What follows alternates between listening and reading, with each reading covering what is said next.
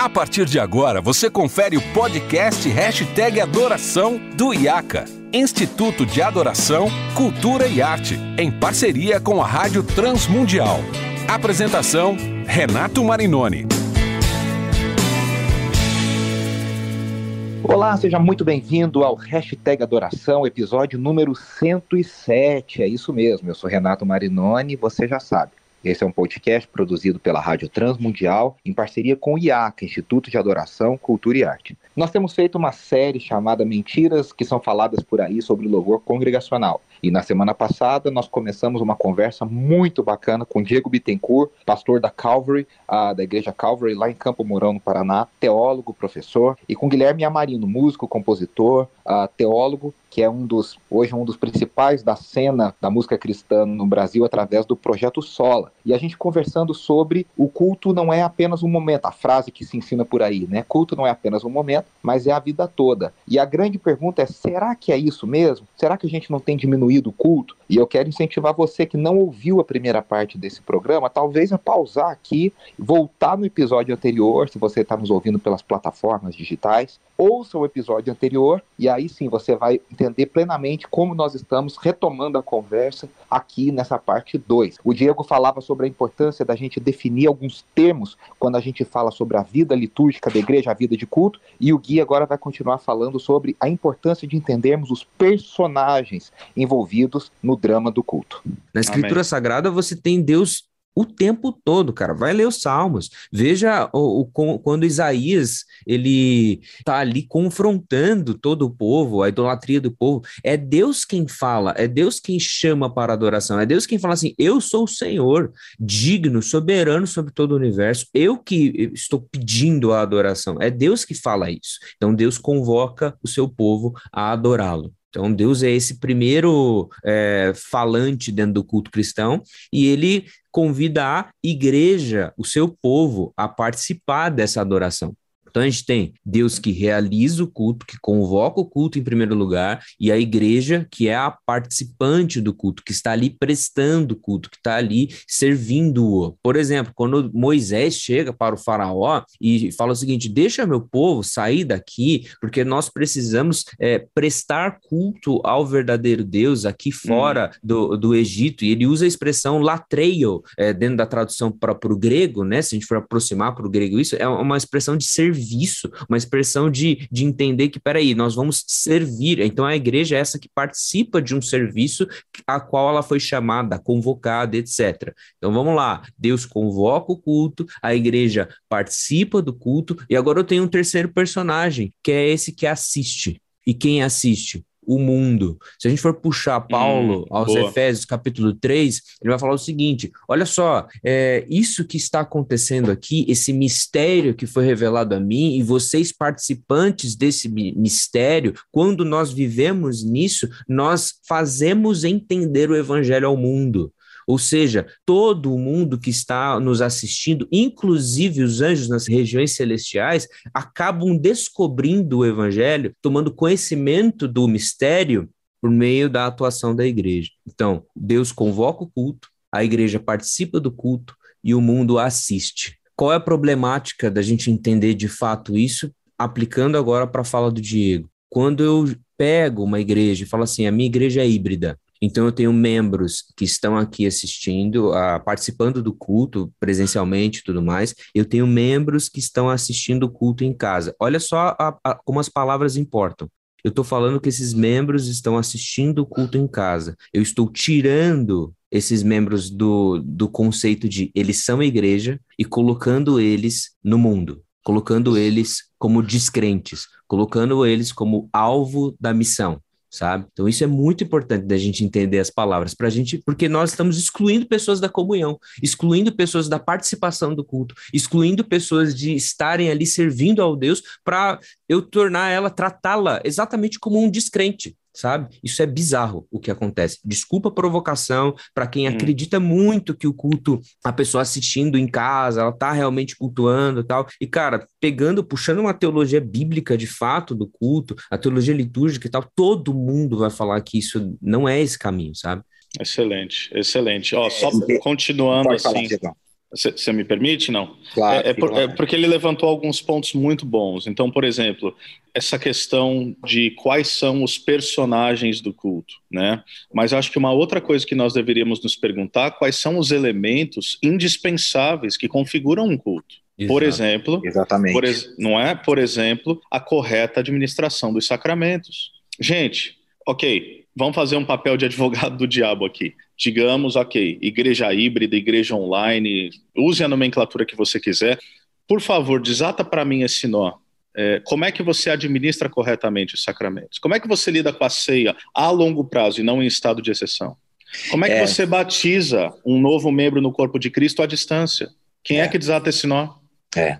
Entendeu? É, é, muito doido, porque eu, estava pensando aqui, né? A IB Metrô que surge durante a pandemia, é, eu, eu celebrava a ceia online no, no período de não, exceção. Na, isso, na, exceção, tá tudo certo. É, não, porque teve muita gente que não fez, né? Mas hoje, uma coisa que eu nem. É tão maluco isso, Diego, é uma coisa tão assim tão clara para mim, né? E você falando aqui me deu um clique que eu jamais falaria para pessoa, olha, celebra a ceia em casa, continua celebrando em casa e não vem aqui. Exato. Culto, Jamais faria isso. Renato, né? e, mais do, e mais do que isso, uh, ontem, tá? Ontem. Aqui, pelo menos, a gente celebra aos primeiros domingos, tá? De cada mês. Então, primeiro dia da semana, primeiro domingo do mês, nós tivemos nas nossas duas celebrações, a gente tem dois cultos por domingo, momentos, e, e para mim esse momento é sempre muito especial, o momento da ceia do Senhor um momento carregado de emoção, carregado de, de compreensão de corpo. Por que, que a gente não toma ceia? Por exemplo, quem aqui de nós, ou quem que vai nos ouvir, ou quem está nos ouvindo, é, vai lembrar de um momento na sua vida onde ele não tinha nada para fazer, ele chegou à noite, estava entediado, ele falou: ah, vou pegar um pão, vou pegar um suco de uva e vou partilhar a ceia comigo mesmo. Ninguém jamais fez isso, cara.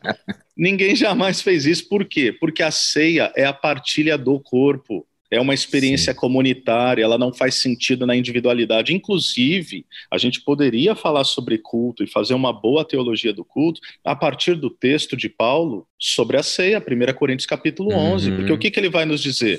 Que existe culto que faz mal. E qual é o culto que faz mal?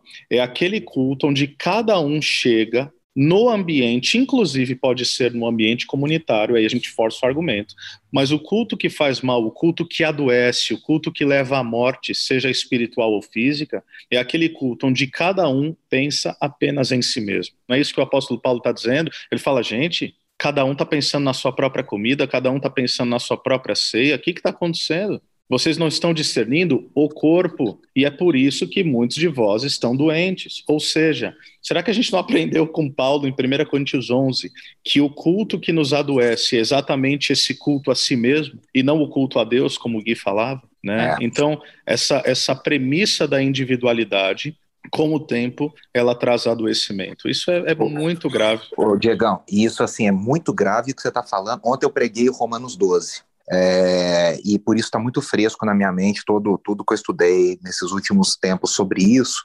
Uh, e você falando aqui, eu estava pensando uma coisa muito interessante, é, porque é o seguinte, né? A gente vive numa era extremamente individualista uma era extremamente individualista. Então, cada um cuida do seu e beleza, Deus por todos e, e, vamos tocando a vida. Eu quero a minha felicidade, eu quero encontrar a minha personalidade, eu quero encontrar o, o meu eu, a minha, a minha vocação e eu vou buscar o que me interessa para minha família, talvez, e, e vamos lá. Só que acontece o seguinte: quando a gente fala do culto que desemboca na vida toda, a ideia de Paulo, por exemplo, em Romanos 12, o John Stott fala isso de forma brilhante, como ele sempre faz é, é a ideia de que o sacrifício vivo, individual, entregue no altar de Deus, a vida do cristão colocada no altar de Deus como um sacrifício vivo, ela leva diretamente ao entendimento de corpo. Porque Paulo fala Exato. isso e imediatamente ele começa a falar: nós somos um corpo e temos vários membros nesse corpo, e cada um tem o dom e deve usar o dom de acordo com a sua vocação, que é Romanos 12, onde ele fala ah, sobre um pouco ali sobre o, os dons, né? Depois ele trabalha também em 1 Coríntios 12. Mas aí o John Stott diz: o culto individual do adorador, ele desemboca no culto coletivo, ele desemboca na vida coletiva. Então, quer dizer, ah, quando a gente fala ah, o culto não é o momento, o culto é a vida toda, muita gente tem uma, uma, uma noção individualista dessa ideia que é uma ideia verdadeira, mas a pessoa carrega isso de uma forma totalmente individual. Quando, na Sim. verdade, esse culto reunido vai me levar a uma vida um culto no todo, mas é um culto em comunidade, é um culto inserido no corpo de Cristo, é um culto que onde tem muito uns aos outros. Né, onde tem muito a, a, a, vocação de uns aos outros. Então, isso faz toda a diferença, né? Faz toda a diferença na vida. É, vocês vão gostar de uma expressão aqui, vocês conhecem o, o Dr. Michael Gorin, né? Uhum. E missiólogo, talvez o maior missiólogo vivo hoje, com quem eu tenho o privilégio de caminhar, de ser mentoriado, de ser professor. Certa vez perguntaram para ele, recente agora, em meio à pandemia, é, forçando o argumento para o outro lado, mas foi uma pergunta legítima. Falou, Mike, o culto é basicamente isso. O culto não é o todo da vida. A gente não se reúne no domingo para de fato viver a missão de segunda a sábado. E aqui eu faço um recorte, gente, porque eu, eu me identifico muito com aquilo que hoje tem sido chamado de igreja missional, ou a missionalidade da igreja, tá? E falar sobre missionalidade da igreja hoje está ficando um pouco complexo. Por quê? Porque eu estou entendendo que aquilo que os seus precursores falaram sobre missionalidade não é aquilo que está sendo exemplificado hoje. Quando você ouve o Mike falando sobre igreja missional, quando você ouve o Leslie Newbegin falando sobre missionalidade, é diferente uh, de algo tão pasteurizado, tão raso, como nós temos visto em outros lugares, e aí por isso acaba queimando, em certo sentido, o movimento da missionalidade. Mas voltando à pergunta do Mike, Mike, então não é segunda a sábado, é, não é apenas no domingo, é todo dia, né? Porque não tem mais dias santos, não tem mais lugares santos. E nós sabemos que isso é verdade. E aí, genialmente, na minha opinião, ele responde o seguinte: é verdade que é todos os dias mas só é todos os dias porque, primeiramente, existe o domingo. Só existe o resto da semana porque tudo começa no dia do Senhor. E eu acho que essa é uma pedagogia maravilhosa para compreender também a importância da nossa reunião enquanto povo de Deus. Nós nos reunimos para celebrar o Deus que nos convoca, nós reunimos para é, participar dos sacramentos, nós nos reunimos para sermos capacitados e ministrados com a palavra, para que então no restante da semana, aí sim, nós possamos viver a missão na totalidade da vida. Mas só existe missão durante a semana e na totalidade da vida, porque antes de tudo existe a reunião solene do povo de Deus, encontrando-se com o próprio Cristo, para então, no poder dele, não no nosso, cumprirmos a missão. Então, eu achei que, que isso nos ajuda muito, né, quando o Mike fala sobre isso. É, e isso, acho que isso é um caminho de duas vias, porque na, na mesma medida que, tipo, culto no domingo, ele impulsiona a nossa missão de segunda a sábado, ele nos ensina a viver e ele é o, essa a força primária que nos movimenta, né? Se eu tenho uma boa teologia do culto, a minha semana terá uma boa teologia. Agora, se eu tenho uma Exato. falsa adoração, a minha adoração missional, né, durante toda a minha vida, durante todo o movimento da vida, também vai ser falso. Isso começa aonde? Cara, você vai para a Bíblia, a gente tem um evento que é muito clássico e que a gente tem que passar nessa discussão, que é quando Moisés está falando com Deus no monte, e ele desce e vê Arão e todo o povo ali, que os caras acabaram de sair do Egito, e eles promovem uma falsa adoração. E essa falsa adoração, ela, ela é promovida por alguns pontos, assim. Um, um cara que eu tenho lido e é um cara muito bom para culto, assim, que é o Ligon, Ligon Duncan III, um pastor presbiteriano, um cara que dá aula em seminários presbiterianos. Ele fala o seguinte, que, tipo, essa a adoração falsa lá em Êxodo, ela vem como uma impaciência com o tempo de Deus, como a, essa impaciência com o tempo de Deus é uma, um inimigo da fé, ele fala, né? A gente não pode escolher o nosso próprio mediador, a, a gente não pode imaginar Deus segundo a nossa própria imaginação, que é tudo isso que acontece ali. E a gente está trocando a adoração ao verdadeiro Deus por alguma outra coisa, sabe? Tipo, então, quando as pessoas elas pensa o seguinte: ah, eu vou. É, esse culto no domingo tal não é para mim, deixa eu preciso fazer alguma outra coisa, o culto sou eu, eu sou a igreja e tudo mais. A gente está entendendo é, dentro de todas essas falas que quando alguém já está caminhando para esse tipo de coisa, essa pessoa já está centralizando o culto nela mesma. Boa. Enquanto o culto é verdadeiro, é ele descentraliza o eu. É. O culto verdadeiro descentraliza o eu, obrigatoriamente. Então ele me coloca dentro de uma comunidade, essa, esse esforço que a gente tem feito aqui de falar da importância comunitária, é porque o culto ele descentraliza os meus pensamentos, ele descentraliza as minhas necessidades e me joga obrigatoriamente ao eu adorar ao Deus verdadeiro, eu me render ao Deus verdadeiro, eu sou jogado em proximidade com o outro, porque eu sou descentralizado. Fala. Isso, isso, é, isso é lindo e assim, é uma coisa, é um desafio. Eu sempre falo isso com o dia quando a gente conversa. É um desafio meu pastoral, pessoal, que é entender que o ritmo de Deus na formação espiritual das pessoas não é o meu ritmo enquanto plantador e pastor, né? De eu querer que a pessoa dê fruto rápido, que a pessoa cresça rápido, que a pessoa se engaje rápido. Uh, às vezes eu quero forçar um engajamento porque eu preciso das pessoas, porque eu quero ter pessoas, porque eu quero ter um crescimento, porque eu quero bater metas, porque eu quero acontecer. Não é o ritmo que Deus trabalha no coração das pessoas. É, é uma frustração para nós hum. como pastores, é uma frustração para nós como plantadores, porque a gente queria forçar as pessoas. E aí eu tenho falado muito isso com a liderança que trabalha comigo, que é gente, calma, a gente tem que ter paciência. Eu também queria que o fulano de tal viesse direto para cá, eu queria que o fulano de tal se engajasse, eu queria que tal pessoa participasse, mas Deus tem um ritmo próprio de trabalhar nas pessoas, que é um ritmo diferente do nosso, né? E a gente precisa crer e confiar enquanto líderes, ministros e pastores, que a gente semeando o evangelho,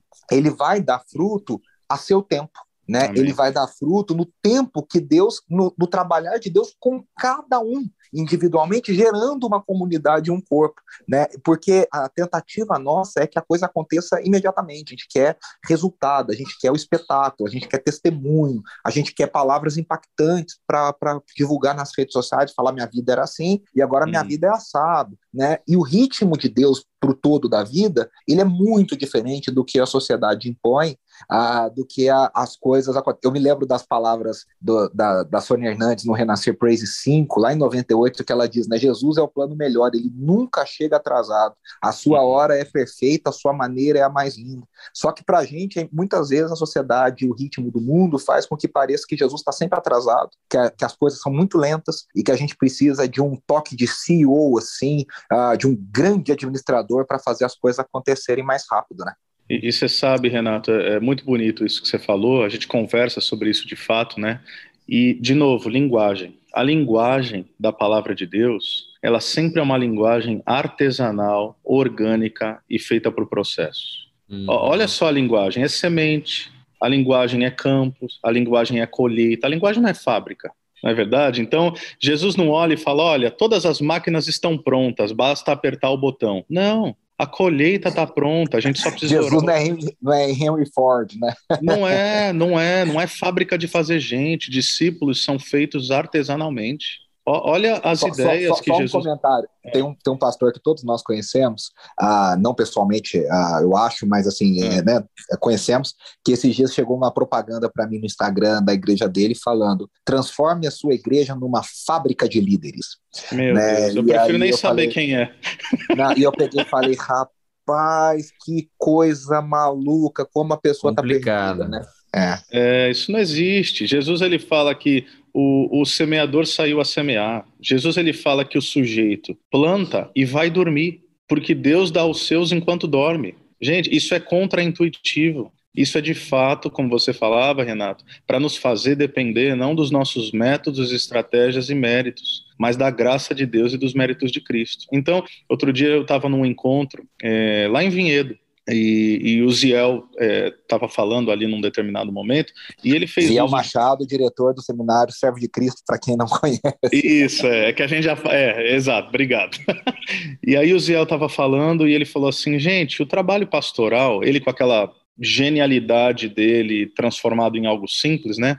Ele falou assim: o nosso trabalho pastoral diz respeito a mais ou menos o seguinte: nós estamos sobrevoando um oceano e a gente vê vários navios à deriva. E eu não sei se essa imagem é dele ou se ele tomou emprestada de alguém, mas enfim, eu acho que funciona. É, e a gente sai jogando GPS, GPS para tudo que é lado. E aí os navios começam então a obter esse GPS, esses navios que estavam perdidos, sem comunicação, sem direção, e eles começam então a se mover rumo ao cais, rumo ao porto. Ele fala: alguns desses navios chegam rápido, por quê? Porque estavam mais próximos. Outros demoram para chegar, por quê? Porque estavam muito distantes. O ministério pastoral é isso: é entender que tem gente que já está perto daquilo que Deus está fazendo e tem gente que está tão distante que vai demorar mais. Mas para todos existe um tempo de Deus e para nós cabe apenas orientarmos essas pessoas e não necessariamente tentarmos manipular o tempo daquilo que Deus quer fazer. Né? Então, isso é lindo.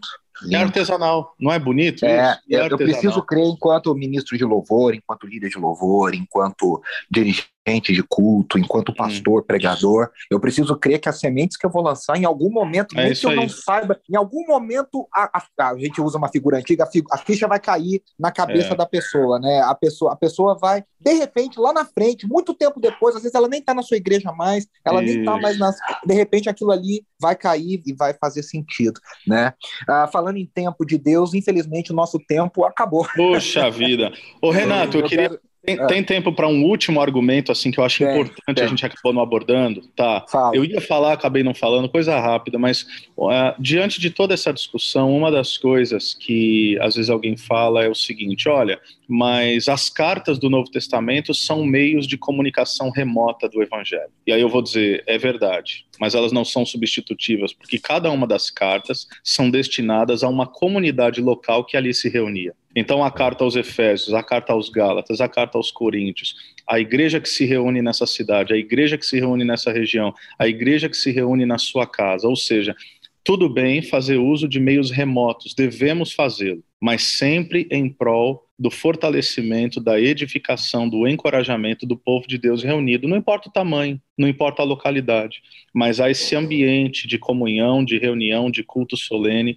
porque afinal a igreja, e é isso que a gente precisa entender, partindo da teologia do culto agora para uma eclesiologia, quem sabe até missional. A igreja nada mais é do que uma cidade dentro da cidade. É isso que Jesus vai falar lá em é Mateus 5 né?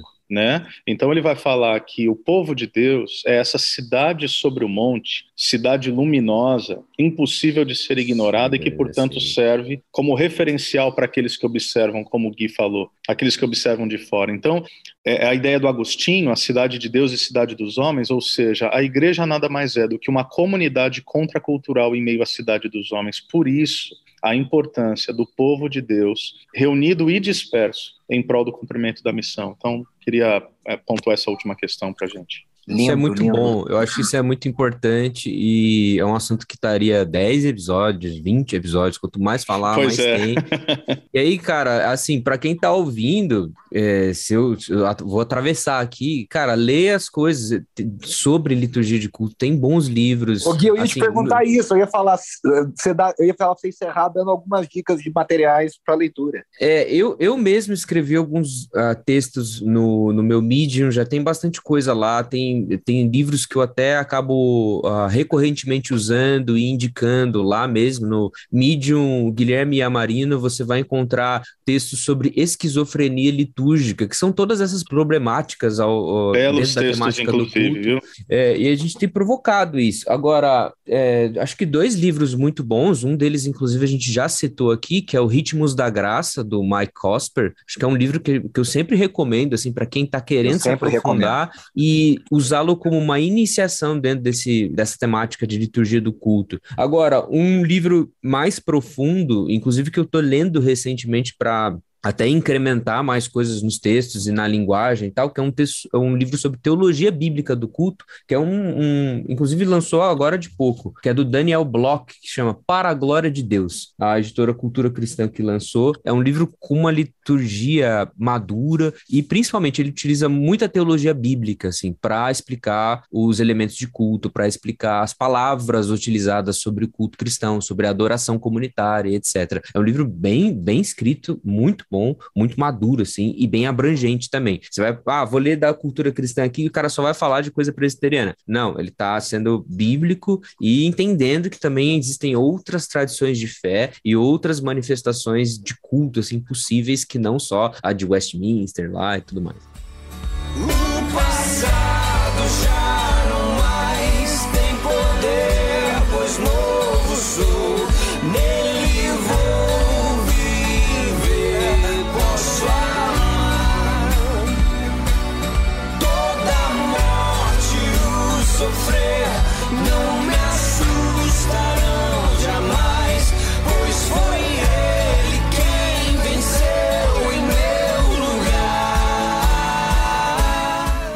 Muito legal. Eu quero agradecer vocês, amigos. É muito legal sempre ouvir vocês. Ah, eu sempre aprendo muito e sou muito abençoado. Ah, obrigado mesmo, viu, Gui? Valeu, amo sua vida, Tamo sua junto. família. Deus abençoe. Obrigado, Diegão. A mesma Valeu, coisa. privilégio, meu amigo. os meninos. E Amém. sempre um privilégio a gente estar junto. E eu quero agradecer aqui, lembrando que você que nos ouve pode compartilhar o link do hashtag Adoração com mais pessoas, para mais pessoas conhecerem, ouvirem esse conteúdo. A nossa audiência tem crescido. Eu quero mandar um abraço aqui aqui para as pessoas que nos ouvem regularmente, nossos ouvintes fiéis no Japão, em Angola, em Moçambique, em outros lugares do mundo que ouvem a gente regularmente e é sempre uma alegria a gente poder compartilhar e falar. Eu volto na semana que vem com mais um convidado e mais temas muito legais para a gente discutir sobre a vida da igreja, o culto, a adoração, a liturgia e tudo isso que envolve esse universo. Um grande abraço e até semana que vem.